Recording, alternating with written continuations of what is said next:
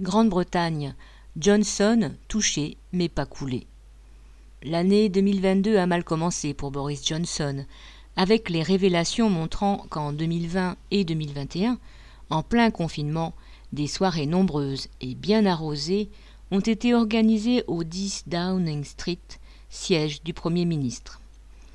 Au même moment, le gouvernement prétendait imposer des règles de regroupement drastiques à la population et punir ceux qui osaient les enfreindre. Guillemets, faites ce que je dis parce que je fais, la façon insouciante dont les gouvernants se sont placés au-dessus des lois a choqué. Et Johnson dévisse dans les sondages. 50% de ceux qui ont voté pour son parti lors des législatives de décembre 2019 seraient aujourd'hui favorables à sa démission. C'est notamment le cas de bien des petits patrons qui commencent à mesurer les effets négatifs du Brexit sur leur portefeuille. Cerise sur le pudding, un député conservateur, sûrement très inquiet pour sa réélection, a même annoncé son ralliement à l'opposition travailliste. Dans la tourmente, après des excuses à la Chambre des communes et à la reine elle-même, Johnson a dégainé trois propositions choc. Puis supprimer à partir de 2027 la redevance télévision qui constitue la principale source de financement de la BBC, mobiliser l'armée pour barrer la route aux migrants et les renvoyer vers leur pays d'origine, relâcher les contraintes sanitaires adoptées face à la pandémie.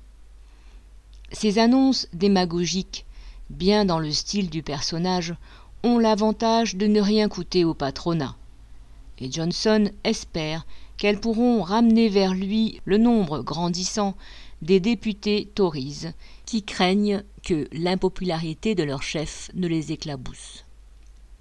Par ailleurs, pour sembler jouer la transparence, Johnson a chargé la haute fonctionnaire sous Gray d'enquêter sur les dérives des fêtes et autres pots de départ organisés au sein des locaux ministériels.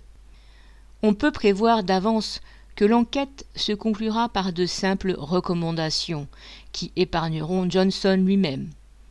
Et si une trentaine de députés conservateurs réclament aujourd'hui un vote de défiance envers Johnson, il faudrait qu'il soit 54 pour qu'un tel vote intervienne. Surtout, quelle que soit leur récrimination envers le Premier ministre à la réputation dégradée, les parlementaires conservateurs n'ont pas encore de capitaine de rechange.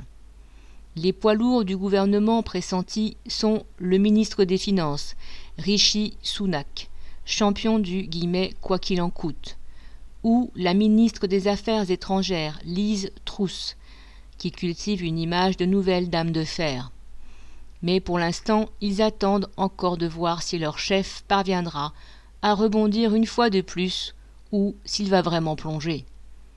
Loin de ces péripéties au sommet, le pays a été un des plus durement touchés par la pandémie, la barre des 150 000 morts du Covid ayant été officiellement dépassée en janvier. Et les travailleurs font face à une inflation galopante, supérieure à 5 les factures de gaz et d'électricité flambent, tandis que la prétendue reprise économique se traduit par la multiplication de contrats précaires qui ne permettent pas de vivre dignement. Bien sûr, aucun des politiciens qui rêvent de remplacer Johnson n'envisage de s'attaquer au profit et au pouvoir de la classe capitaliste. Ce n'est le cas ni de ses amis du Parti conservateur, ni de Keir Starmer, leader d'un parti travailliste qui attaque d'autant plus volontiers Johnson sur les péripéties du Party Gate que cela lui évite de critiquer le fond pro-patronal de sa politique qu'il partage sans réserve. Thierry Hervé